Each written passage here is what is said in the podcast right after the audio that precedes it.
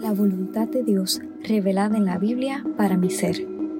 Él no quiere que nadie sea destruido, sino que todos nos arrepintamos. Segunda de Pedro 3.9 y Romanos 12.2. El arrepentimiento es un cambio de pensar, es dar la espalda o voltearse de donde antes estaba para redirigirse al camino correcto. Aunque nací en un ambiente cristiano y familia pastoral, estuve aproximadamente 20 años de mi vida pensando que Dios estaba enojado constantemente conmigo y que tenía que hacer cosas buenas para apaciguar su enojo. Creía que si hacía algo mal dejaría de ser su hija y arrancaría de mí su salvación. Su soberano plan me hizo entender el Evangelio real. Nunca dejé de ser su hija aun cuando mal me portaba. Él no nos quita y pone la salvación por nuestras conductas. Si es así, nunca pudiéramos ser salvos. Ahora camino en paz y en completa confianza de que su soberano amor me sostiene a mí. Dejé de juzgar a las personas que me rodeaban y comencé a verlos con empatía y libres de culpa por la sangre de Jesús.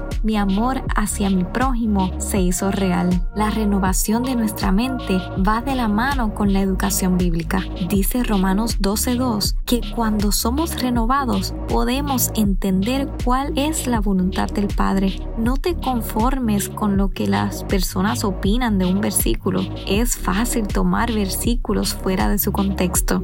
Educarse correctamente con su palabra es abrir el entendimiento, es adquirir la verdadera sabiduría y una puerta a la libertad.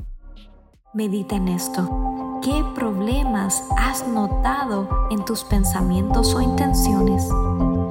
¿Qué te da paz? Pídele al Espíritu Santo que te enseñe cuál es el hábito dañino que debes espalda.